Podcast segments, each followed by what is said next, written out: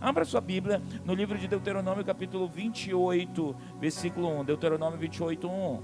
Se atentamente ouvires a voz do Senhor teu Deus, tendo cuidado de guardar todos os seus mandamentos que hoje te ordeno, o Senhor teu Deus te exaltará, diga amém. Deus vai te exaltar. Deus vai te exaltar. Você vai ser um empreendedor, você vai ser o melhor. As pessoas vão conhecer seu nome. As pessoas vão conhecer o nome da sua empresa. As pessoas vão conhecer seu nome pessoal. Seu nome, Deus diz: Eu vou te exaltar. Se você seguir minha instrução, diga amém. Ele diz: O Senhor teu Deus, se, se você tiver o cuidado, hein? Ó, ei, cu, cuidado. Ei, é, faz, é como por onde é, Deus? Se você tiver o cuidado, como é que eu faço, Deus? Você tiver o cuidado de guardar os seus mandamentos, que Ele te ordena hoje, teu Deus, Ele te exaltará sobre todas as nações. Se ouvires a voz do Senhor, se você ouvir, diga amém. Esse ouvir é ouvir para obedecer. Sabe quando você era criança, sua mãe falava, você aham, aham, aham, fazia tudo errado. Você ouvia? A minha mãe dizia assim para os meus irmãos que não obedeciam. Está fazendo ouvido de mercador. Deixa de ser mal ouvido. Uma expressão antiga, né? Mal ouvido. E aí, às vezes a gente é mal ouvido com Deus. Deus diz, não faz isso. Aí você, aham, você faz. Deus diz assim: se você ouvir a voz do Senhor teu Deus, virão sobre ti, te alcançarão todas estas bênçãos. Bota a mão no seu coraçãozinho aí, fecha os seus olhos. Não fique olhando para mim, baixe sua cabeça e ore assim. Você vai repetir essa oração. Você saiu da sua casa, você veio do trabalho. Então você veio essa casa, você vai dizer assim: Senhor, eu preciso de uma palavra para mim hoje. Uma palavra de destino, uma palavra de direção. Fala comigo, Senhor. Fala comigo, Espírito Santo. Ministra-me, Espírito Santo. Em o nome de Jesus. Amém, amém e amém. Você pode aplaudir ao Senhor? Pode tomar o seu assento. Nós estamos na escola da fé e dar passos de fé para tudo, tudo que você for fazer, você precisa de fé. E você sabe, para você se tornar uma mulher de fé, para você se tornar um homem de fé, um jovem de fé, você vai precisar criar dentro de você uma estrutura de poder aguentar algumas batidões que vêm na sua frente. Você vai precisar aprender a cair em pé. Você vai ter que ter um som do gato. Cai em pé. Você pega um gato, joga ele, ele roda e tchum, cai em pé. Se ele cair de cinco andares, ele cai em pé. O desafio da fé é que ela vai exigir que você tenha o olho duro em Deus na eternidade que você tem o olho fixo na promessa de Deus para você.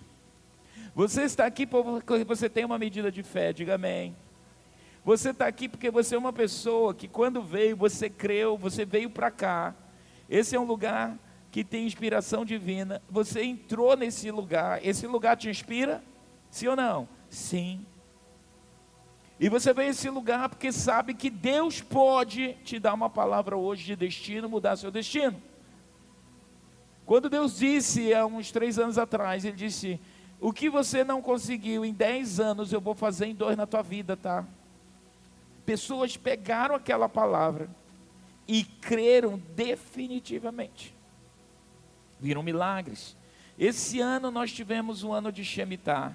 Esse ano que passou agora, o ano bíblico, que terminou uh, dia, acho que 22 de setembro. E é, esses dias, eu vou precisar de um microfone aqui de apoio. Cadê o pastor de apoio aqui, pastor Júnior? É, esses dias, um discípulo ligou para mim e disse assim: Apóstolo, eu nem lhe conto a bênção.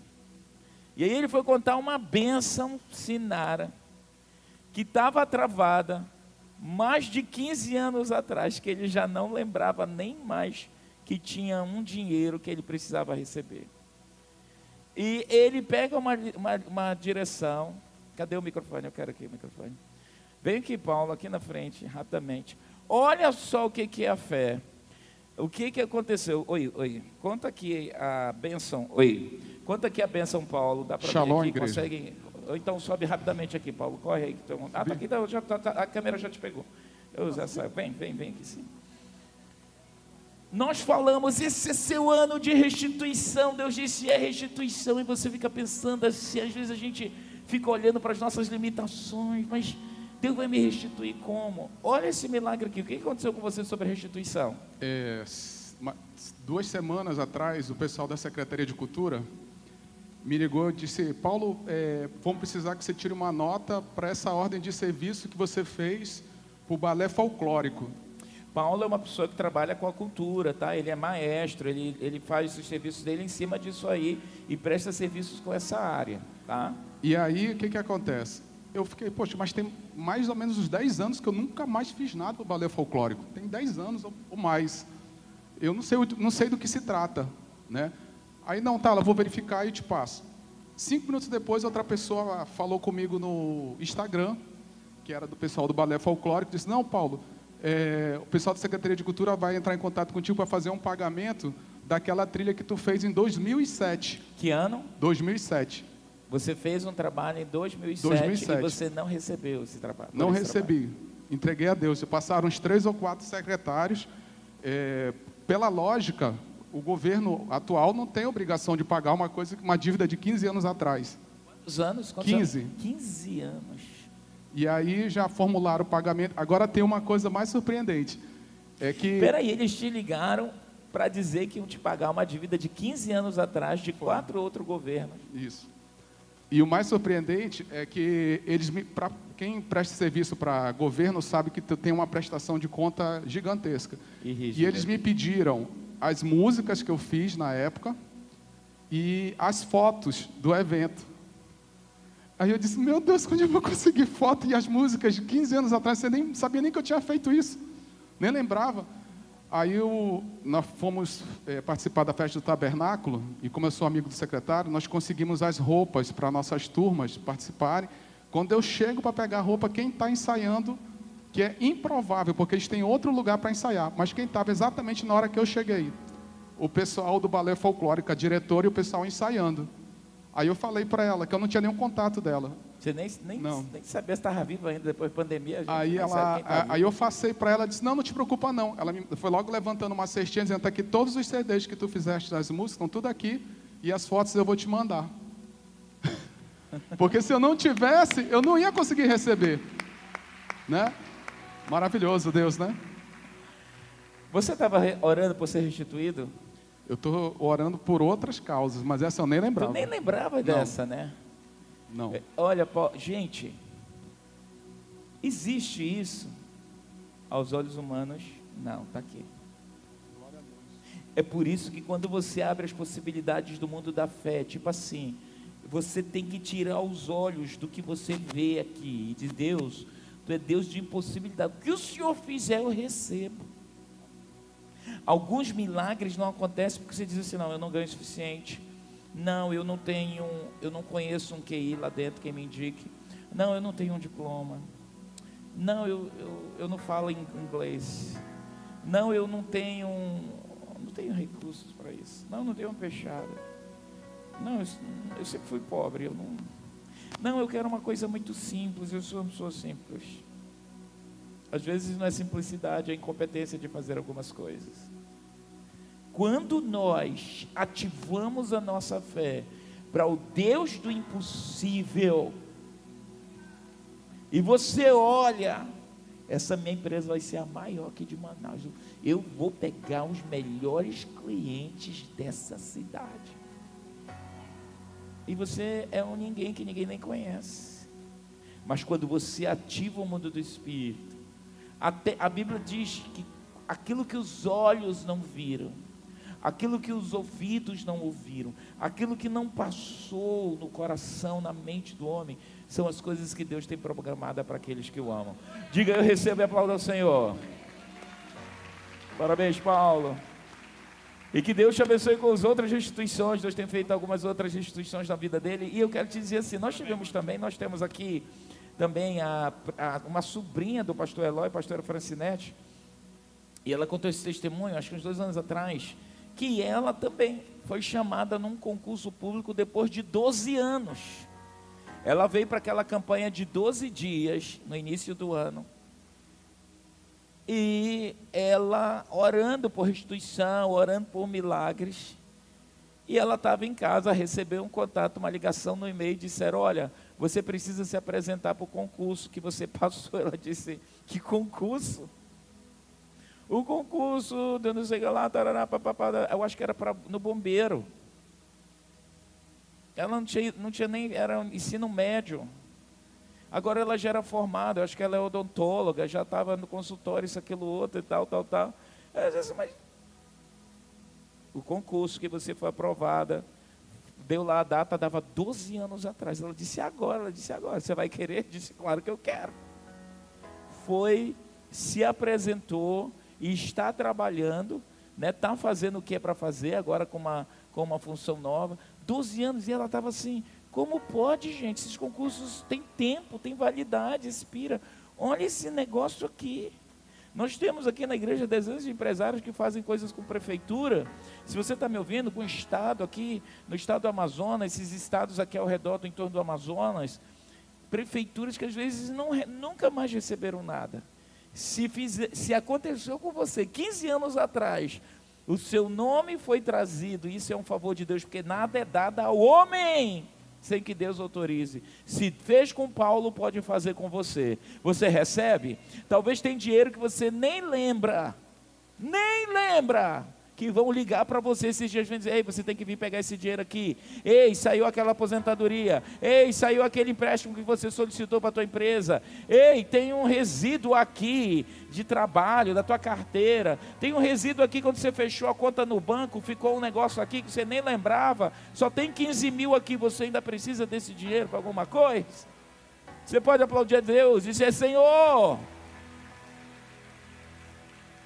A Bíblia diz, Paulo, o que aconteceu com você? Deus diz no livro de Isaías 45: Eu vou dar para você os tesouros escondidos e as riquezas encobertas. Eu estava falando com um pastor, uh, um casal de pastores lá de São Paulo, amigos nossos que trabalham na visão, e ele estava falando que ele, orando, orando por uma casa, ele mora num condomínio no Morumbi, ali, no local, numa área muito chique de São Paulo, e eles orando, e Senhor, eles trabalham com investimentos, com compra e venda de casa, e ele orando, Deus, me dá tesouros escondidos, Senhor, faz uma obra, abre portas, e a, a gente precisa sair dessa casa, o Senhor pode nos abençoar. E aí um dia ele saiu da casa dele, aí saiu assim na rua do condomínio, olhou, assim, um, daqui para essa cortina aí, assim, nada, atravessou a rua, Aí a placa, vende-se essa casa. E disse: essa casa sempre esteve aqui. E quer saber de uma coisa? Esse terreno é grande. Quer saber? Eu acho que eu, eu vou ligar para o cara dessa casa e vou ver se eu compro essa casa. Para encurtar a conversa, gente. Ele ligou, o cara disse: ah, Vamos lá, você quer ver? Ele disse: Eu quero. Quando ele entrou lá, o cara disse qual era o valor da casa. Ele pensou assim: Eu consigo vender a minha e comprar essa que é um pouquinho maior. Começou a fazer negócio. Para encurtar a conversa. O cara foi mostrando a casa. Ele comprou a casa. E dos, dos tesouros escondidos daquela casa. Quando ele foi fazer a metragem certa lá do terreno, de tudo, e a, a pessoa que estava vendendo precisava vender e se desfazer. O terreno que valia, ele comprou um terreno. Ele comprou o valor de um terreno aquela casa trouxe consigo mais outros dois terrenos. Significa que com o preço de um, ele comprou três. Tesouro escondido dentro de um condomínio de luxo em São Paulo, Morumbi. Ele disse, apóstolo, nem eu entendi como aquilo ficou ali, porque a gente foi fazendo negociação e foi acontecendo, e o cara foi dando preço, e eu fui entrando e a gente vendo e tal, gostei, o terreno era grande, isso, aquilo, outro, mas um dia eu cheguei lá, eu parei, eu trabalho com construção, que eu vi ali, aquele terreno que o cara estava me oferecendo, eu consegui subdividir ali aquilo em três terrenos, com metragens adequadas, aqui dentro do condomínio, um tesouro escondido. Com o preço de um, ele adquiriu mais dois, ou seja, três, e fez riqueza. E ele estava assim, feliz da vida e dizendo tesouros escondidos. Você vai sair daqui hoje à noite dizendo: Senhor, se eu tenho um tesouro para me escondido em algum lugar, o Senhor vai trazer. Olha o nível de fé. Amém. Às vezes a gente é tão limitado que a gente fica pensando assim: meu Deus, não tem, não tem nem casa própria não tem nem minha terra. Você pode dizer assim, apóstolo, o senhor não sabe quanto eu ganho. Nem quero saber. Não quero chorar com você.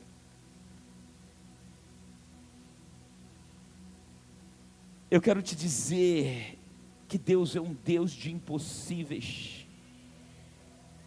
Que não existe limites para Ele. Ele só precisa que você tenha uma percepção e uma mente, meu amado, de crer o Senhor faz. O Senhor pode. O Senhor pode. Tudo é possível ao que crê. Tudo é possível ao que crê. E quando a gente se abre para essas possibilidades, você dá oportunidade para o mundo do espírito se mover na sua direção. Você dá oportunidade para que anjos atividade angelical venha na sua direção, porque a Bíblia diz, no livro de Hebreus 14, ah, no livro de Hebreus 1,14, olha o que a Bíblia diz, que os anjos de Deus, eles são espíritos ministradores, que trabalham a serviço, a favor dos que hão de herdar, são enviados para serviço, a favor dos que hão de herdar a salvação. Quem são? Nós, diga eu. Deus manda anjos para trabalhar a seu favor, diga amém. Por isso que quando você tem fé, você tem anjos a seu favor para que as demandas aconteçam, para que milagres se estabeleçam na sua direção. Em situações do, do, da coisa mais simples, a coisa mais, mais, mais difícil que você puder imaginar anjos a seu favor. Você vai encontrar, vai chegar em lugares, você vai dizer, meu Deus, Deus botou um anjo aqui, que aqui era impossível. Desde uma vaga no estacionamento de um shopping lotado, sábado, quatro da tarde, assim, naquele dia de véspera de qualquer coisa grandiosa. Você vai num shopping, vai num lugar não tem estacionamento. Sai da sua casa e diz, Senhor, manda ter um anjo providenciar minha vaga, para você ver. É contigo? Senhor, hoje, o pastor faz isso. A vaga da sombra ainda pede. O anjo que se vire. A gente não ora para anjo, a gente crê em Deus. E Deus move os seus anjos. Eu gosto de uma experiência muito legal que a gente teve com anjos, né? É, e são pessoas, às vezes são seres, a Bíblia diz assim que a gente tem que estar atento porque muitas vezes pessoas foram atendidas por anjos sem saber que estavam tendo conexão com o anjo.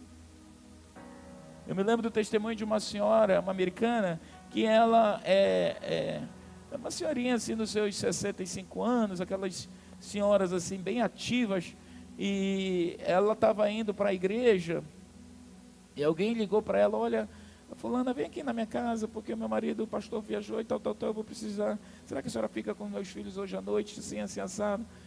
Eu disse, eu estou indo para a igreja, está tão longe da tua casa, minha filha. Ela disse, mas tia, vem aqui e tal. Ela está bem, eu vou. E ela foi. E, e ela pegou uma estrada assim para chegar nessa casa dessa, dessa conhecida dela da igreja, para cuidar das crianças, ficar enquanto ela ia resolver outras coisas do ministério. E no meio da estrada, sabe, naquele lugar improvável, furou o pneu dela. E ela é uma senhora com mais de 65 anos. Eu vi ela, cabelo branquinho assim, já e ela saiu daquele carro ali, ela contando e disse: Meu Deus do céu, morrendo de medo numa estrada que ninguém parava, os poucos carros que passavam não paravam. Ela começou a orar, ela teve medo até, entrou para o carro e ficou orando: Deus me, me dê livramento, porque eu não sei trocar pneu. Eu disse, eu não sei trocar pneu. Eu estou sozinho nessa estrada, o que pode acontecer? Né? Até homem que está ouvindo essa história tem medo. Aí ela começou a orar. Quando ela olhou no retrovisor, ela viu um caminhão guincho, aqueles carros guincho, parar atrás dela. Ela disse, coisa estranha. Aí veio um cara, bateu assim no vidro. Aí ela viu que era uma pessoa do bem. Baixou, ela disse que era um rapaz muito bonito. Ela disse um rapaz bonito. Parecido comigo, eu acho. E aí ela, aquele rapaz lindo assim, disse assim: Tia, a senhora está precisando de ajuda? Ela disse: Meu filho, eu, meu pneu furou. Eu não sei nem trocar pneu. Ela disse: Ele só fez assim. Aí foi atrás, ela abriu, pegou o step, veio, pegou lá umas ferramentas dentro do carro. E, olhar, e ela olhando para ele. E ele só ria e trocando pneu, não falou mais nada e ria. E ela olhava assim e dizia: Meu Deus, quem é esse homem? E, e ele ria para ela e tal. Limpou as mãos, trocou tudo, soltou, foi para frente assim dela, fez assim. Ela disse assim: Obrigado, é, deixa eu ver se eu pego alguma coisa aqui que ela queria pegar algum dinheiro para pagar ele. Quando ela virou, ele sumiu. Ele sumiu. Aí ela começou a tremer. Meu Deus, tinha algo diferente. Era um anjo do Senhor. Ela, procur... ela saiu do carro, procurou o caminhão guincho. Não tinha. Era o anjo do Senhor. Era o anjo do Senhor.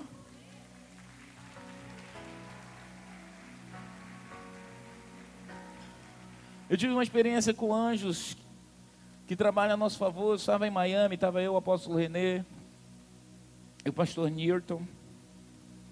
E a gente entrou, nós estávamos, tínhamos ido para ver o projeto da igreja daquele tempo lá. E nós não sabíamos andar em Miami, pegamos o carro lá. E o Newton foi dirigindo. E como eu falo inglês, eu estava do lado no carona e peguei o mapa e começamos a procurar, né? Não tinha GPS naquele tempo. Gente, e aí nós entramos numa área. Se você, quem, quem já foi em Miami aqui sabe, o negócio é maravilhoso, é lindo. Bergamana Leite Mel. Só que de repente, imagina que você está dirigindo Vieira Alves, aqui em Manaus, Adrianópolis, essa área da gente boa, Ponta Negra, aquela coisa bonita, e de repente tu cai numa área lá da zona do, da mata, não sei da onde, que tu começa a ver gente diferente, casa diferente, carro diferente, gente com cara de bandido, e a gente, meu Deus, a gente está no lugar errado. Sabe quando você entra naquelas favelas que você tem até medo de entrar? que traficantes governam aqueles lugares. E a gente entrou num ponto desse, gente. A gente começou a suar. E ia para um lado, e olhava no mapa, não via, e olhava para um lado e para o outro. Nós nos perdemos, era tão grande essa área. E parece que quanto mais a gente tentava sair daquele lugar, mais para dentro daquela zona perigosa nós entrávamos. Né? Depois eu descobri que aquela é uma das áreas, uma zona, uma das zonas mais perigosos ali daquela cidade de Miami. Um bairro muito conhecido pelo, pelo alto índice de violência, de criminalidade e de pobreza. E a gente começou a ficar com medo. E de repente, assim, o olhar de apóstolo René agora disse, vai, Newton, Deus, começamos a orar, Senhor, tira a gente daqui. Porque as pessoas estranhas começaram a olhar para a gente assim, viram. Para você ter uma ideia, eu era o mais louro da história dos outros que estavam lá, porque era um, era um, era um bairro de pessoas negras. E eles viram um carro diferente, pessoas diferentes ali dentro da zona e começaram a seguir. E a gente tentando sair, e o que aconteceu foi que de repente ele foi dando, o Newton foi apressando mais, e a gente começando a orar em línguas. Aí um carro começou a seguir a gente. Hum, meu Deus, o cara está seguindo a gente. Hum, e subia, virava. Aí o cara começou a mandar parar, para, para, encosta. Aí ele falando, ele parou bem do nosso lado assim, dirigindo, e disse, para o carro. Eu disse, apóstolo René, ele mandou a gente parar o carro. Aí o apóstolo René tinha ganhado um relógio caríssimo de uma ovelha da igreja, aqueles, sabe aqueles relógios especiais assim, caro. Ele estava com aquele relógio, ele botou a mão assim e disse, ah, vão levar meu relógio. eu disse, agora? Aí o Newton, e aí, apóstolo, a gente para ou não para? O cara disse, para. Encosta, encosta. Aí a gente encostou, não tinha alternativa, porque o cara podia tirar a gente fazer qualquer coisa. E a gente orando em língua. O cara parou e veio, e a gente. Sim, pois não. Yes. Né? Yes. E o cara disse assim: De onde vocês são? Eu disse: Não, nós estamos perdidos. Nem disse de onde a gente era. Eu podia revelar nossa identidade secreta. E, aí, e disse assim: Eu disse: Não estão perdidos. Para onde vocês vão? Eu disse: Eu quero ir para o hotel. Então, qual é o hotel de vocês? Aí eu disse assim: ele está perguntando qual é o hotel, estava tão nervoso. Ele disse, pega aí o cartão do hotel. Eu disse, aonde está? Ele está aí na frente, aonde? Aqui no porta-luva. Eu disse, é esse hotel. Ele pegou o hotel assim, o cartão, disse assim, é, ok, eu sei onde é esse hotel. Me sigam. Eu disse, o pastor René está mandando a gente seguir ele. Ele disse, segue. Está lascado mesmo. Gente, ele entrou no carro dele, já, e estava com outro cara. E a gente começou a seguir, disse, segue, segue, bora. Aí a gente foi seguindo, foi em menos de dois minutos. Eu não entendi, nunca entendi aquilo. A gente estava já mais de duas horas rodando dentro desse lugar. Em menos de dois minutos o cara fez isso, fez isso, zoom, saiu em cima do hotel. Que a gente ficou olhando assim, já assustados. Disse, como é que pode? Aí saímos, eu disse, não, não, não é ladrão, é gente do bem. Aí ele encostou assim, literalmente na porta, do, na entrada do hotel. Aí saiu disse, lá vem ele de novo. Eu disse, cara, obrigado, você nos salvou. Eu, mas eu quero fazer uma pergunta para você. Eu disse, como é que você percebeu a gente? Ele disse, eu vi que vocês estavam perdidos. Eu disse, por quê? Porque eles estavam rodando no mesmo lugar. Aí eu disse assim, é, mas é, só isso? Ele disse, não. Eu disse, mas como que você sabia que a gente está rodando ali? Ele disse, você estava com o um mapa na sua cara. Era impossível não saber. Deixa eu dizer uma coisa para vocês. Em áreas como essa, nunca parem para falar com pessoas como a gente. Eu, como? Nunca mais façam isso. Não vão para aquela área. Aí eu disse, tá certo. Aí a gente, eu nem tinha saído do carro. Aí eu falei, apóstolo, olha o que ele disse assim, tal. É, e a gente vai embora sair para agradecer eles. A gente saiu, eles não estavam mais. Não tinha mais carro. Não tinha mais ninguém. Foi o ponto dele falar aqui, na janela rápido. Eu traduzi para eles. E a gente ri entre nós. E olhar para. Vamos sair para agradecer. Eles não estavam mais. Eles não estavam mais. A Bíblia diz que anjos são enviados. Eles trabalham a favor daqueles que vão herdar a salvação. As possibilidades da fé, elas são ativadas por você. É de você crer. O impossível, a notícia ruim vem e você não aceita. A notícia ruim vem e você não aceita. Diga amém.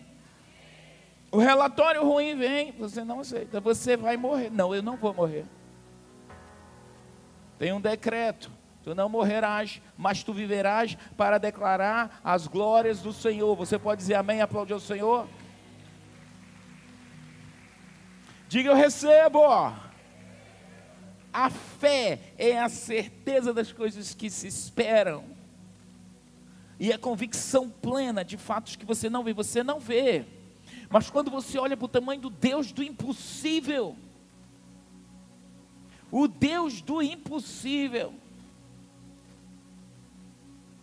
Se eu chegasse aqui, pastor Bacoves, um homem muito próspero, dissesse, Bacoves, é, você me empresta um real?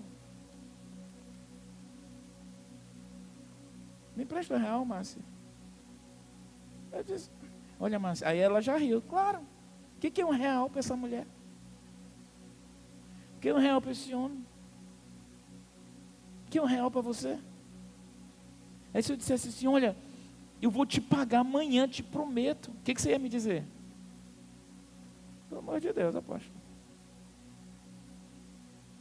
Pelo amor de Deus, não, não, eu, eu, eu prometo. Eu vou te pagar amanhã. Quer dizer, você está me ofendendo. Às vezes, a gente chega com Deus assim. A gente é limitado no nosso pedido, porque a gente acha que Deus é carne como nós e que Ele tem limites financeiros iguais a nós. Que Ele tem limites de saúde, que Ele tem limites de expansão, de crescimento. Deus é grandioso, é poderoso. Nós moramos, como o apóstolo, o pastor Bacov estava falando aqui, em um país estupidamente, grandiosamente abençoado. Não temos tsunamis, não temos é, maremotos, não temos desgraças de vulcão, de tantas coisas que essa terra, país, nós não temos, nós não estamos numa placa tectônica gigantesca que não tem possibilidade de ter terremoto na nossa terra, quando o tempo que veio lá do estrangeiro e não de nós. Uma terra extremamente abençoada, uma terra, vivemos na Amazônia, a maior biodiversidade do mundo. Está cheio de ladrão internacional roubando as nossas riquezas. Está um partido das trevas aí que acoita organizações internacionais criminosas que roubam nosso ouro. Isso vai parar em nome de Jesus. E aí o que acontece? Por que, que Deus fez um rio gigante, caudeloso como esse? Você sabe que a amazonense, que mora aqui no Amazonas mesmo, no, na primeira vez que ele sai daqui, e ele vai para outras cidades, e diz assim: Olha, esse é o principal rio da nossa cidade. Aí você olha, vê o Igarapé. Você diz, olha, lá em Manaus isso é garapé, isso não é rio não. E lá em Manaus se esgota, respeite o nosso rio. Não. Aqui rio é um negócio gigante. Aqui floresta é uma das maiores do mundo. Ah, eu não entendo porque a amazonense não sai quando, quando chove. Porque aqui não chove, aqui despeja né? Guarda-chuva não serve, porque a chuva aqui é inteligente, ela cai em cima, cai do lado, cai, e ela ainda cai por baixo, assim, se você duvidar. Por isso que a gente não sai mesmo com muita chuva.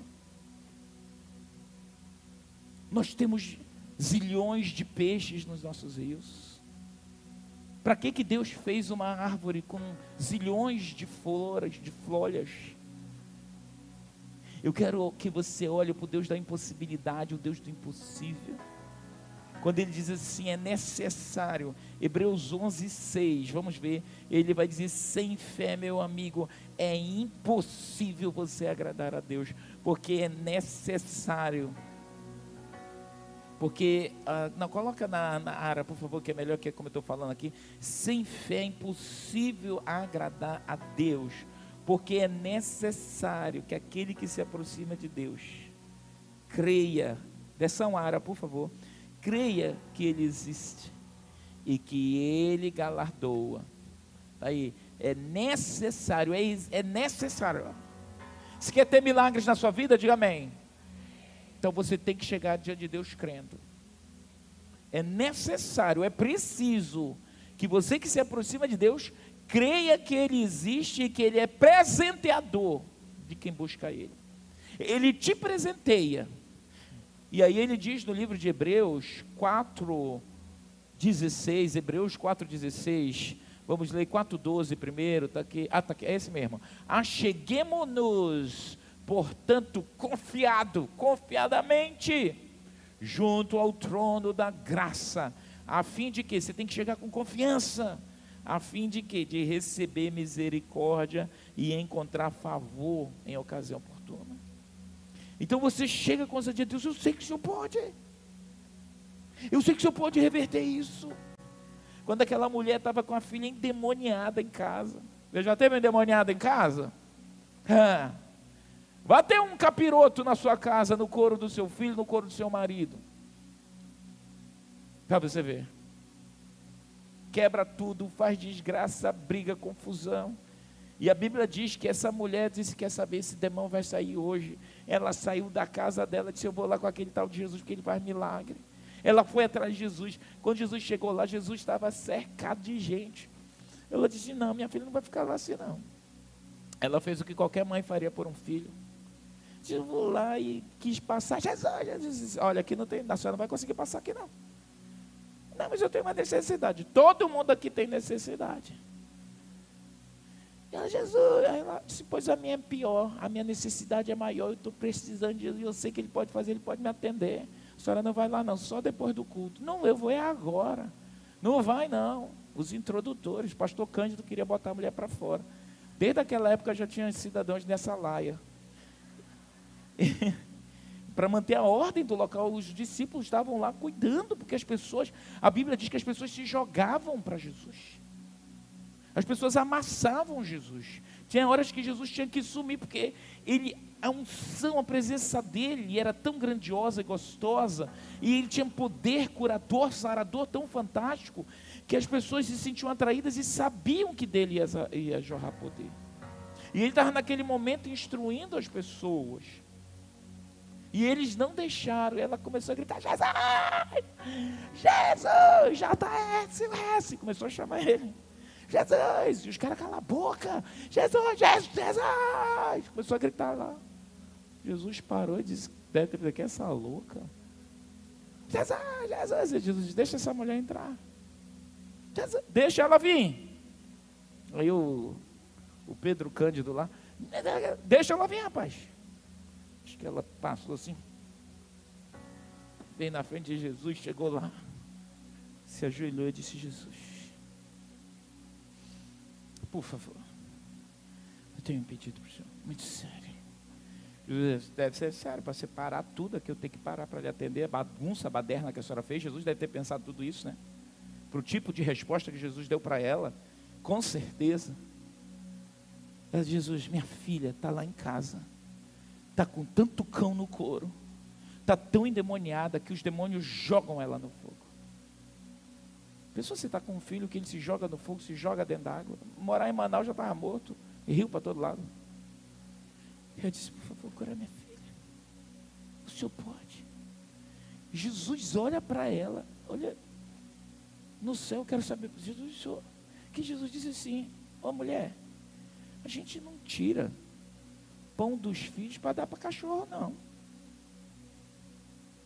Né? Assim, eu não entendo ainda direito isso, mas aquela mulher veio lá da caixa prego, enfrenta aqueles machos lá, aqueles introdutores, aqueles discípulos ruins, enfrentou todo mundo, chega na frente de Jesus, pede um favor, pô, meu filho, tu é filho de Deus, e me dá uma resposta grosseira, deselegante. Eu não tiro, não é certo tirar comida da boca dos filhos para dar para cachorro. É certo isso? Não. Jesus foi, ah, foi xenófobo, porque ele não era, ela não era judia, ela, ela era de outra, ela era, ela era de, ela era uma mulher é, sírio-fenícia, ela não era judia. Ele disse: não é certo tirar pão da mesa, eu vou tirar o pão que é para o meu filho comer e vou dar para cachorro. Só que aquela mulher, ela tinha isso que eu quero falar com você aqui. Ela tinha ousadia ela estava numa guerra que ela decidiu não dar trela para as emoções dela, para a perebinha dela, para a ofensa. Me distrataram na igreja. Olha, Jesus foi um estúpido. Ai, o pastor foi um ignorante. Ai, viu como aquela mulher fez. Você sabe que a amazonense é muito fricotento, né? A amazonense ofende com muita coisa. Só quem só quem é de fora, isso é uma coisa regional, tá? Os amazonenses são maravilhosos é, anfitriões. Tratam o estrangeiro, pessoas de fora, de maneira única. Mas são pessoas muito melindrosas. Você fala, mas meu irmão, hum, magoou. Fica com raivinha, fica chateado. Esse é um problema nosso. Sou amazonense e fala. Quer dizer, minha mãe disse que eu nasci aqui, mas isso é um problema nosso, da nossa cultura. Muito melindre. Por isso que as pessoas que vêm de fora, que são mais firmes, que dizem, meu Deus, que povo mais. Aquela mulher, ela não deixou aquela ofensa entrar. Porque mais do que a ofensa, ela tinha um propósito, a saúde da filha dela. Às vezes você pode vir para a igreja e o diabo bota empecilhos para você não chegar aqui e ter paz. Às vezes é na entrada que você vem aflito aí, de repente alguém te trata mal. Às vezes acontece uma coisa, quebra o salto. Às vezes passou, olha, a pessoa se te esbarrou, não viu. Às vezes você veio com dificuldades, aquilo outro, passa do lado de uma irmã e diz, mana, tu tá horrorosa com essa roupa, hein? Pelo amor de Deus. Misericórdia. Você preocupado lá, já chateado com o problema, ainda vem uma filha de uma régua dessa, ainda diz um negócio desse. Satanás é especialista em tirar o seu foco da sua bênção. E Deus diz assim: você vai chegar com ousadia diante do trono da graça. Aquela mulher chegou, Jesus disse: moça, senhora, não é certo tirar pão do filho para dar para cachorro. Só que ela é como a maioria das mulheres aqui, habilidosas na percepção. Diga amém. Ela pensou, olha só, pensou você dizer, apóstolo Arão, ora aqui por mim, diz minha irmã, tu não é da igreja aqui não, eu só oro pelo povo daqui, você é daqui? Não oro pelo você não, não é certo eu deixar de orar aqui pelos meus discípulos, o pessoal da igreja, para orar para você, por favor, vá atrás do seu pastor. O que, que ela dizia? Que pastor estúpido, homem grosseiro. Não é verdade? Jesus deu uma fria nela, uma dura. Só que quando você é inteligente, você tem um alvo. Você tem, você é esperto e quer ver coisas na sua direção. Você vai ter que se proteger emocionalmente dos contra-ataques que podem surgir de pessoas que você ama, do contra-ataque que pode vir até das pessoas menos que você espera que era Jesus. Jesus era a pessoa que É tipo assim, até Deus se virou contra mim. Não. Ela olha para Jesus, elabora a mente dela e às vezes a gente tem que se elaborar para cuidar com o que a gente responde, para não perder a bênção. Para cuidar com o que você vai dizer, para não perder sua bênção, diga amém. De respirar. Ela deve ter respirado, poxa, esse tal de Jesus me chamou de cachorra mas mais do que eu sentir minha dor de cachorra, mais do que ser humilhada na frente de todo mundo aqui, porque ela passou um vexame. Ela olha para ele e diz assim: imagina a mente dela. Parou todo mundo e eu olhar assim. Eu não, não é certo não. Tirar comida de, de dos filhos para dar para cachorro. Pô, falou isso na frente de todo mundo. Se fosse você amazonense. Ah, ah eu, eu ia mostrar quem era esse Jesus. Tinha umas irmãs aqui que iam querer fazer isso. Só que ela, mais do que a dorzinha dela, ela tinha um alvo. E às vezes a gente vai ter que deixar a nossa dorzinha, o nosso melindre, e agir na fé, agir com autoridade, fazer o que ela disse, Jesus, pois eu quero lhe dizer que os cachorros comem até migalhas e eu sei que dessa mesa farta vai cair migalhas, então até dessas migalhas o Senhor pode me dar e eu quero. Jesus olha, diz: Meu Deus, eu quis desconcertar ela, que ela que me desconcertou. Ele disse: Nem aqui no meio de toda essa crentalhada eu vi uma fé tão gigantesca como essa. Jesus disse: Mulher, vai, porque tua filha já está liberta. Eu acho que ela se levantou, olhou assim para aqueles. Foi embora. E a Bíblia diz que chegou lá, a filha dela estava curada. Quando você está na busca de um milagre, você tem que se proteger emocionalmente. Quando você está na busca de um milagre, o diabo vai fazer você entrar em confusão todo dia. Quando você está na busca de um milagre, o diabo vai mandar todo dia você abre o WhatsApp de manhã, o cão já entra cuspindo fogo. Vem notícias ruins. Vem uma conta do inferno de 10 anos atrás que você não pagou. Mas sabe o que é isso, né? A empresa manda a conta, você não pagou e vai ser cortado o serviço. Meu Deus, você, já, já se desfez de.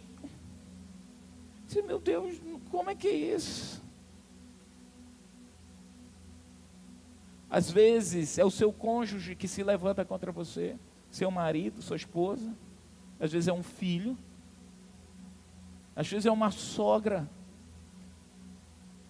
Na casa da sua sogra, de repente, tem uma cama redonda, porque ela é uma sogra coral e diz que cobra dorme enrolada. Tem uma senhora aqui que ficou com raiva de mim. Ela disse: Eu sou uma boa sogra. O que esse apóstolo fica dizendo que sogra coral? Eu não sou sogra coral. Estou com raiva dele. Não vou mais para a igreja dele. Ela me falou isso. Ela disse: quando o senhor disse que na casa tem sogra que tem cama redonda, ela disse: eu me vi dormindo igual uma cobra. Não.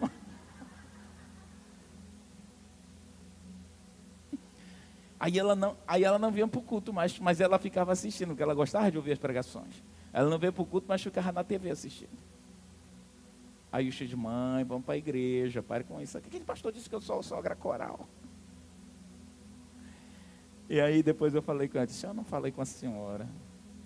Aí falei para o genro dela, ela é uma sogra, não, pô, isso aqui é uma mãe para mim. Disse, então não era para a senhora, porque tem muita sogra ruim é mesmo. Mas, às vezes é a sogra, às vezes é o genro.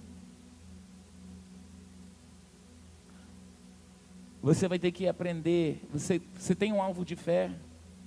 Sabe aquela, aquela expressão amazonense? Diz, rapaz, você anda pianinho, ande certinho.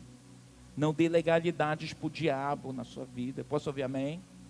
Rapaz, eu estou com um propósito. Eu quero que essa empresa esse ano deslanche. Deslanche? Desate. Eu quero ver esse milagre acontecendo. Vai vir gente se levantando contra você, vai vir gente falando com você, vai gente mandar xingamento aqui nas suas mídias sociais.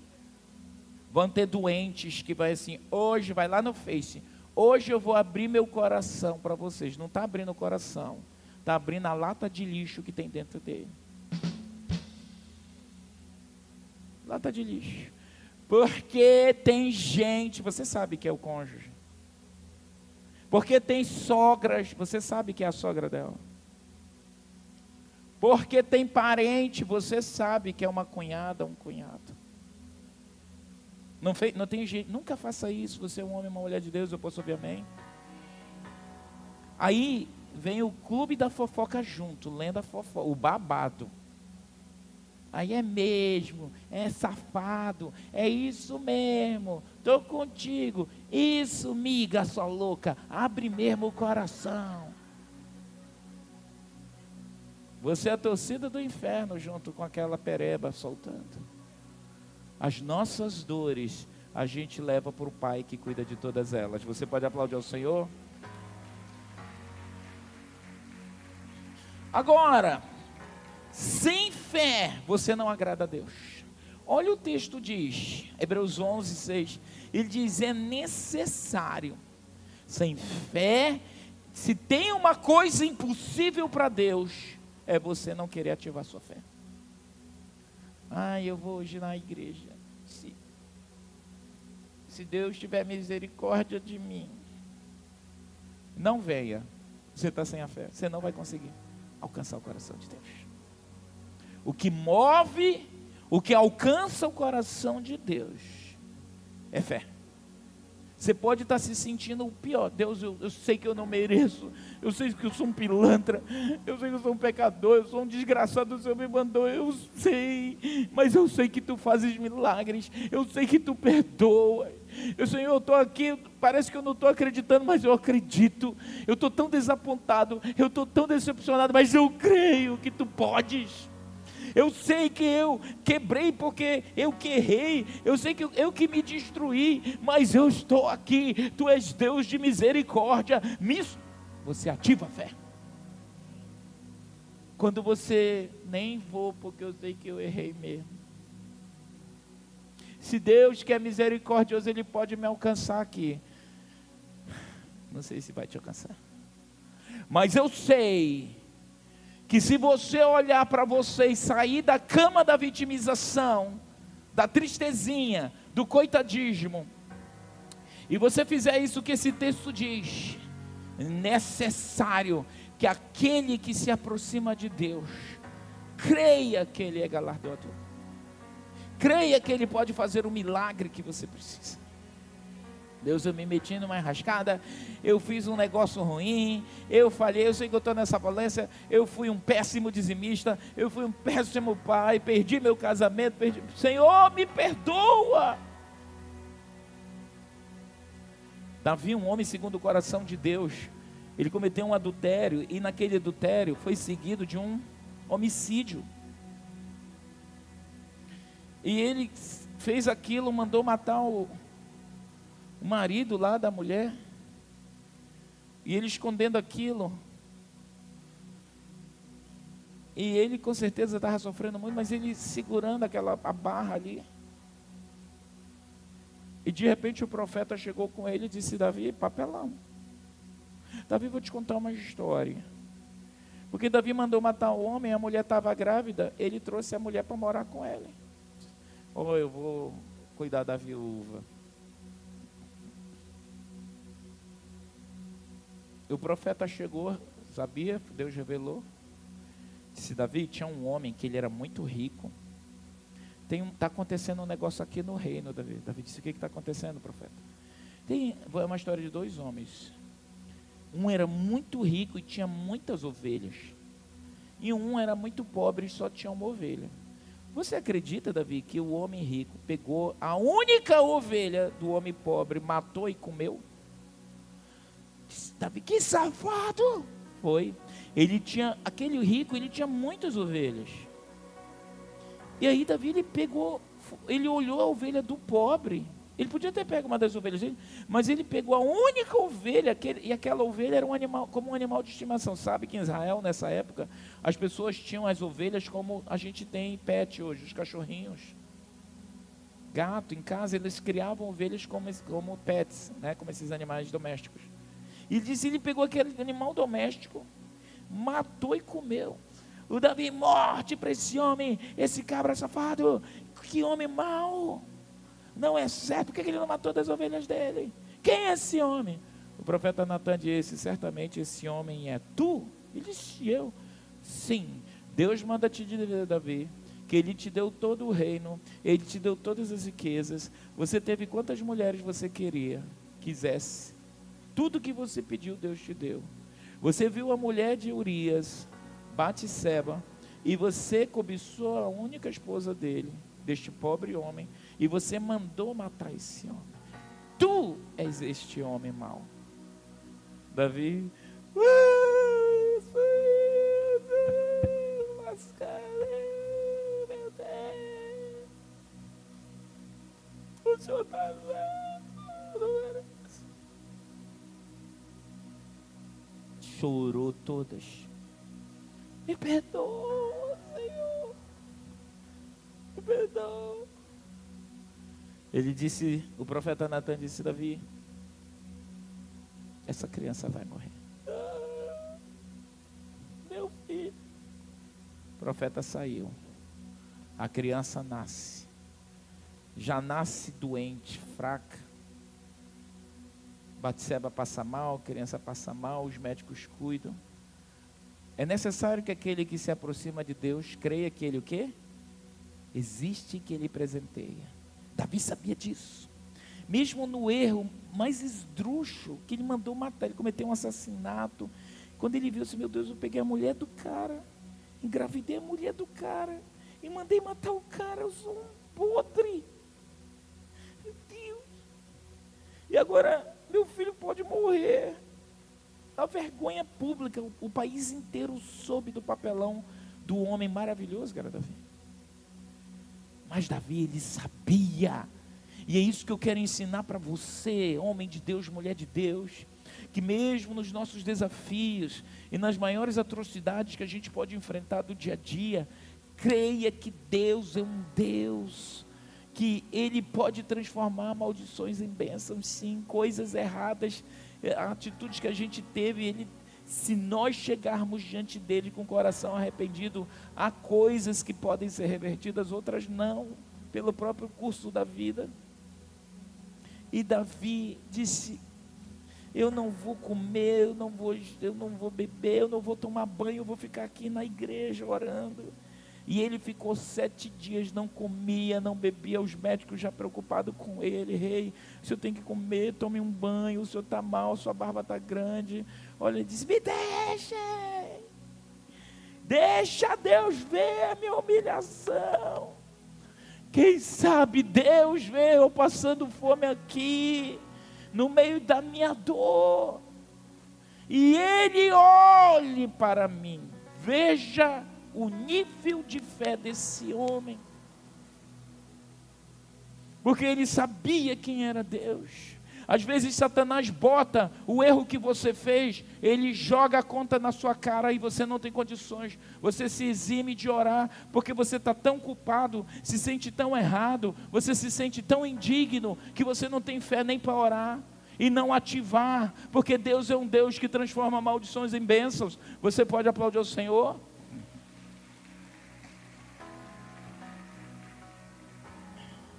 E ele, no meio de todo aquele choro, de toda aquela tristeza lá, Deus já tinha dito: a criança vai morrer.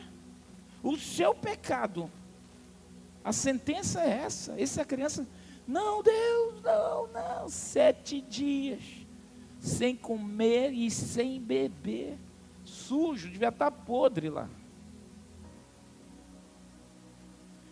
No sétimo dia, os médicos examinam a criança e o bebê morre. Os médicos entram em desespero. Como é que a gente vai dizer o cara está aqui sete dias? E começaram a cochichar, nervosos. Davi, um homem esperto, olhou: o que, que aconteceu? O que, que vocês estão tão aflitos? Como é que está meu filho? Rei, como é que está meu filho, rei? Vive a criança. Meu rei, seu filho morreu. Não aguento. Impacto da notícia bate nele. Com certeza chorou, desatou-se a chorar. Olhou para os empregados: prepare meu banho, prepare um jantar, prepare tudo. Os caras entraram em pânico. Davi vai, toma um banho, se barbeia, senta à mesa, começa a jantar os empregados, né? A rádio peão. Tem coisas que empregado não aguenta e pergunta, né? A gente, empregado, fica assim olhando. Só uma dúvida. Qual é o problema? Rei, meu rei, meu senhor, viva para sempre. Mas olha só, o seu filho estava mal, o senhor estava chorando. Estava tudo lá. A gente estava com medo de dar até notícia na hora que o menino morreu. Aí a gente dá notícia que o menino morreu, o senhor para de jejuar para de orar, toma banho, está bonito, cheiroso, comendo. A gente, o senhor quer deixar a gente doida? O senhor faz tudo diferente. Nós, homens e mulheres de fé, fazemos diferente sim do mundo. Posso ouvir amém? Sabe quando as pessoas do mundo dizem assim, menino, como é que tu aguenta? Eu estou desesperado aqui, tu está calma. Diz, eu sei em quem eu creio. Deus está no controle. Quem já viveu essa experiência assim? Das pessoas olharem para você assim e meu Deus, eu estou aqui para morrer. E você está assim, eu sei, porque a gente é diferente, nós temos fé dentro da gente. E quanto mais você caminha com Deus, mais anda com esse Deus poderoso, mais gigante você se torna. E Davi olhou para eles e disse: Gente, eu estou com muita dor que é meu filho morreu. Eu tenho consciência disso. Mas essa criança morreu. Essa criança não pode mais voltar para mim. Não pode, morreu. Ela não vai mais voltar para mim. Mas um dia eu vou para estar com ele. Os caras, caramba, que homem de fé. E a Bíblia diz que com essas palavras Davi consolou-se e consolou a Batseba, que ele já tinha pego ela como esposa. E a Bíblia diz que Davi a consolou. Deus é um Deus que perdoa os nossos pecados, que corrige as nossas falhas, mas Ele é um Deus que nos restitui, diga restituir. Sabe o que Deus fez com aquele Davi, com aquela Batseba? Ela, Davi consolou ela, ela engravidou. O consolo foi grande, né? E quando nasce aquele bebê, Deus decide que aquela criança seria o herdeiro do trono. e um dos maiores reis depois de Davi, que foi o rei Salomão. Agora, se eu fosse Deus, nunca que eu ia dar para Batisseba, para Davi, o maior rei do Eu ia dar para outra mulher, porque, porque Davi traiu, o Dias mandou matar, e agora dá um filho que se torna rei. Parece que. Deus... A gente não faz assim? A gente tem um senso de justiça meio injusto, cheio de mágoa. Como? Batisseba aquela traíra tútera com Davi. Aí o cara morre, morre um bebê, agora nasce, ele tem um monte de filho, Deus escolhe o filho da vagabunda para ser rei. É por aí a baixaria. É ou não é? é? Ah, você conhece o babado. É por aí, gente. Só que Deus é Deus. Teve honra maior para Batseba. Você acha que quantas vezes Batseba pensou, meu Deus, Olha que enrascada. Meu marido foi assassinado por causa do meu erro. Você acha que essa mulher não teve essa crise? Você acha que ela, quando ela viu que o filho dela ia ser rei, você não acha que ela se sentiu, meu Deus, eu não mereço isso? Olha, olha. A fé, ela vai além das suas percepções emocionais. Por isso que a Bíblia diz no livro de 2 Coríntios 5, 7, se você é um homem ou uma mulher que anda por fé, você anda além das circunstâncias, visto que andamos por fé e não pelo que vemos. Eu posso ouvir um amém dessa igreja? Você que está na sua casa, eu posso ouvir o seu amém daqui? Amém. Você quer ter grandes conquistas na sua vida, aprenda a andar por fé. Apóstolo, eu queria ser uma mulher de fé. Venha tudo que é culto. Faça escola de líderes, faça escola de mestre, assista culto, assista pregação. Ouça, leia a Bíblia, estude. Apóstolo, eu queria ser um homem de fé igual a você. Eu passo o dia todo ouvindo pregação. Estou no banheiro, estou em casa, vejo. Gosto de assistir filmes que eu me distraio no meu momento de, de lazer, de distração. Mas tudo está conectado aqui. É fé. Eu fico ligado o tempo inteiro. Porque nós precisamos conduzir um grande rebanho. Se você tivesse ideia e noção de quantas notícias ruins a gente recebe o dia inteiro para administrar, para fazer, para cuidar. Ontem eu estava dizendo para um neopastor, né? Nós vamos ter agora, dia 20 de outubro, uma grande celebração. Vamos está levantando aqui, acho que é mais de 15 ou 20 ou 30, não sei exato, neopastores, né, auxiliares que vão estar sendo ordenados e separados para a obra pastoral. Eu estava dando uma orientação de uma situação seríssima é, de uma célula dessa pessoa e, e era uma notícia trágica, ruim, difícil de engolir, um negócio assim muito parecido com essa história de Davi que você está ouvindo hoje. E disse assim, Sinara, Joel, disse assim, apóstolo, eu estou arrasado. Apóstolo, como é que vocês lidam com tanta coisa ruim que vocês lidam todo dia? Aí tu pensei assim, sabe de nada, inocente. Eu disse, meu filho, a gente faz assim. Você separa as coisas. Você faz assim, assim, assim, assim, tal, tal, tal, tal. Dê instrução para ele. Eu disse, se eu for, se nós como pastores formos carregar as dores que as ovelhas nos trazem todos os dias, a gente se enterra com eles. Às vezes as pessoas passam 20, 30 anos errando, pecando, fazendo tudo errado. Aí elas chegam na igreja, elas querem que um mês a vida delas esteja resolvida. E você sabe o que elas fazem para o pastor? Às vezes perturba dia e noite para o pastor resolver a bronca que ela criou para ela, destruiu a casa dela, a família dela, os filhos dele. E quer que o pastor esteja ali 24 horas e quando o pastor não consegue, o pastor não presta. Quem é que não presta? Ainda machuca o pastor. Ainda acusa o pastor. O pastor diz, faz assim, assim, assado. O cara faz tudo errado. E depois diz, o senhor destruiu minha família. Você fez o que Deus mandou fazer. Não, você quer o quê? A fé, ela é assim. Você vai ter que ter um estilo de vida. Diga estilo de vida. Você vai ter que ter posição de fé. Você vai ter que tomar uma decisão. Eu vou me tornar um homem ou uma mulher de fé. Amém? Apóstolo, que passos eu dou de fé? Comece a dar passos pequenos. Estou com dor de cabeça. Eu não vou tomar aquele remédio de dor de cabeça. Em nome de Jesus, dor de cabeça, você vai sair. Eu comece a dar passo. Jesus disse: se você tiver fé, você solta uma montanha. Mas para eu soltar a montanha, eu tenho que começar com exercícios menores. Solte a pedra. Pule uma pedrinha. Talvez a pedrinha é dor de cabeça. Talvez a pedrinha que você precisa saltar é você querendo alguns milagres menores, pequenos, coisas. Você vai crescendo em fé. Quando Davi disse: Eu vou, eu mato esse gigante. Davi era um homem alto, acho que da minha altura, 1,60m, alguma coisa. Os invejosos riem que são.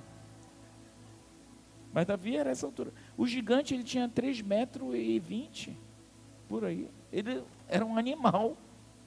Davi disse assim: esse incircunciso, esse cara que não tem pinto cortado. Porque os judeus, eles circuncidado, a aliança, o sinal era no pênis. Um negócio esquisito, é? Diga assim, Deus é esquisito. Como é que Deus bota um sinal que tem um pacto com o cara num pênis? Que coisa estranha, né? Pense aí.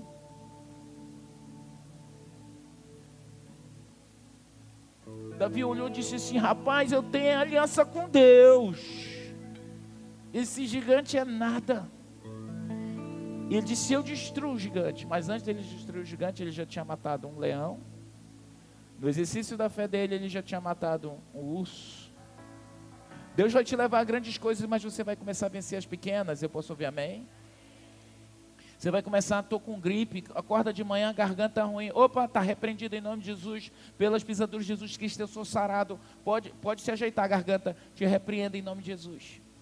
Não é ligar, ai, é, não vou hoje trabalhar. É três dias de. Como é que você pede? Três dias de, como é o nome? Atestado médico. Né? Ai, estou doente, não vou para a célula. Rapaz, a célula é lugar de cura. É ou não é verdade? A célula é lugar de cura. Não vou para a igreja que eu estou tão mal. Venha, aqui você vai ficar bem. Esse aqui é um lugar que gera milagres. Muitas pessoas são abençoadas aqui.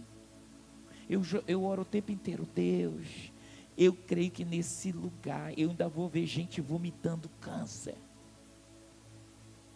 Você crê nisso? Eu creio. Um dia nós estávamos orando por uma mulher que ela tinha passado uma semana inteira, quase 15 dias internada. E a filha dela chegou comigo, nem sei se está por aqui. Ela disse, apóstolo, minha mãe não faz xixi há três dias. E ela está muito mal, estava muito inchada. Disse, pois ela vai fazer xixi hoje. Traz ela aqui, ela veio, uma senhora muito distinta, uma mulher de Deus. Igreja, você crê que ela pode fazer xixi cremos? Em nome de Jesus. E eu orando ali na brecha, em nome de Jesus. Vai fazer xixi, vai fazer agora, vai fazer agora. Eu estava na fé e a Esté está amarrada, a mulher vai se mijar aqui na frente de todo mundo. E eu orando, e a Esté com mais sensibilidade que eu, né? Diz, não, não, Deus não deixa, a mulher vai se mijar aqui na frente, vai passar vergonha. Eu disse, não, Jesus, faz agora, faz, vai descer na perna, faz agora. Aí eu acho que a mulher estava lá. E eu nem se tocando, como diz o caboclo, nem eu. Eu queria ver o milagre jorrar. Depois ela se limpava. Fique três dias sem urinar para você ver.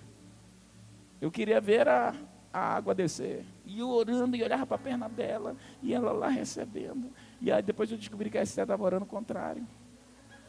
Eu já disse que o inimigo às vezes está dentro de casa, você tem que vigiar. Ela me chamou a atenção, amor, pelo amor de Deus. Aí eu terminou a oração, ela não fez xixi na hora. Eu disse, chamei a filha dela e disse assim: leve sua mãe no banheiro agora. E mande ela urinar, porque ela vai urinar. Ela disse, sim, senhor apóstolo. Eu disse, pastor, falar, vai lá, acompanha. Eu fui lá. Deu dois, três minutos, ela botou, mamãe fez xixi. Disse, aleluia. E eu pensei, puxa, eu queria ter visto era aqui.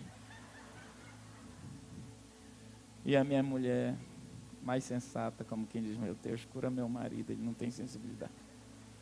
Fique de pé nesse site. A fé vê o impossível. Você vai voltar para sua casa essa noite, se você está numa guerra financeira. Você vai olhar para alguns lugares dessa cidade. Talvez você vai pegar seu ônibus daqui a pouco. Vai sentar num bom lugar no ônibus. Vai rodar pela cidade, vai ver lugares bonitos. Um dia o Senhor vai me fazer andar nos lugares altos dessa cidade, meu Deus. Eu sempre conto a história que em um tempo da nossa vida de muita escassez, minha e da minha esposa, de muita crise financeira, porque nós éramos missionários e nós ganhávamos um salário mínimo. Um salário a gente pagava o aluguel e o outro a gente comia. Graças a Deus, a Esté sempre comeu pouco, então dava. Inclusive, minha mãe está aqui. Quando eu levei a Esté para a mamãe conhecer, viu, É interessante isso. A mamãe, levei a Esté para almoçar na minha casa num sábado para conhecer, a Esté conhecer a mamãe, a mamãe conhecer a Esté. Terminou o almoço. Eu disse, e aí mãe, o que, que a senhora achou dela? Disse, meu filho pode casar, que ela come pouco. Foi uma dica fabulosa para um assalariado. Mas eu sempre fui um homem de fé. E no meio das nossas crises financeiras, que Deus estava ensinando a gente pular as pequenas pedrinhas para chegar o dia dos montes. Diferentes vezes eu fui ali naquele hotel tropical, aquele hotel naquela época era o esplendor, nessa cidade. Eu pegava a minha melhor roupa, a minha melhor calça de linho, naquela época calça de linho era coisa chique.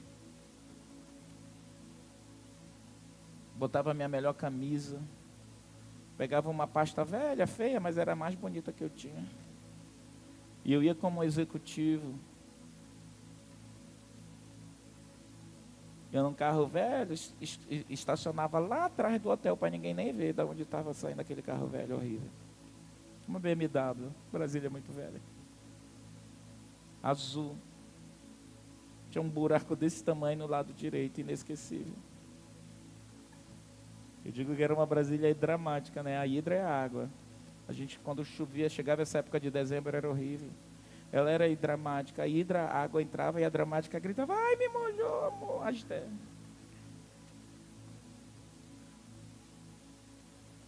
Eu vi aqueles executivos, aqueles homens entrando, aquelas mulheres elegantes. Eu ia para a recepção e dizia: Um dia eu sei que o Senhor vai mudar a minha história.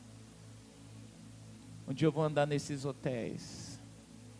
Um dia eu vou me hospedar nesses lugares de excelência. Um dia o Senhor vai mudar a minha história. Aí, para disfarçar com inseguranças, eu ia lá na recepção, né? Dava um, de liso. Não, tem isso, aquilo, outro, tarará, ttt, ttt. Aí o recepcionista, qualquer invencionista que eu falava, aí voltava. Aí sentava lá numa cadeira, pegava um jornal, cruzava as pernas. Senhor, esse lugar me inspira a crescer. Eu sei, eu ando por fé. Algum tempo depois, eu estava em Toronto, no Canadá. Num hotel cinco estrelas estava hospedado num hotel, num quarto, simplesmente acho que um pouco menor só que esse palco. Eu estava na comitiva do presidente Fernando Henrique Cardoso. Fui convidado para fazer um trabalho ali, inesperadamente, de tal maneira que esse convite me levaram, disse, vá no melhor shopping dessa cidade, compre os ternos que o senhor precisa, compre os sapatos que o senhor precisa, as roupas, até cueca se o senhor quiser, faça seu guarda-roupa, faça sua mala, que você vai. Eu disse, sério? Sério. Eu liguei, Esther, eu vou direto para o shopping, já vou comprar antes que o cara mude de ideia, eu já vou deixar tudo comprar. Fui lá na, numa dessas lojas chiques do shopping, entrei, quero esse terno, não sei lá, esse sapato, essa gravata, não sei lá, separa aí que depois o rapaz vai vir pegar. E fiz isso em três lojas. Daqui a pouco o chofé vai vir pegar. E foi. Fui para Toronto. Estou em Toronto. Fiz o que precisava fazer. E na primeira noite naquele hotel estava nevando muito. E esse quarto era, imagina que tudo isso aqui é vidro no quarto, né? Aqueles para você ver por fora. E eu me sentei numa poltrona gigantesca. Vi aquela cidade linda, neve caindo, luzes na cidade, tudo fantástico, coisa fantástica. E o Espírito Santo me trouxe o Salmo 115, 113, que diz assim: Ele levanta, ele tira o pobre do monturo e o faz assentar à mesa com os príncipes do seu povo. Para sentar ao lado dos príncipes. Sim, com os príncipes do seu povo. O Senhor trouxe, subiu no meu espírito. E eu me ajoelhei ali e agradeci. Deus, o Senhor mudou a minha história. Eu quero dizer para você que homens e mulheres de fé são construídos no dia a dia dos desafios. Eu quero dizer para você que Deus vai mudar a história da sua família, vai mudar a história dos seus filhos, vai mudar o destino da sua geração, se você crer. Eu quero dizer que os decretos de morte, de doença, de enfermidade que o Satanás mandou do inferno contra a tua vida só vão prevalecer se você aceitar o relatório do inferno. Mas se você olhar para o relatório dos céus e dizer, eu quero o relatório do céu, Deus te tira desse leito de enfermidade, Deus te tira da vala da miséria, da pobreza, da ruína. Deus devolve, restitui tua família, restitui casamento. Deus te dá oportunidades novas que tu não tiveste. Levanta suas mãos agora.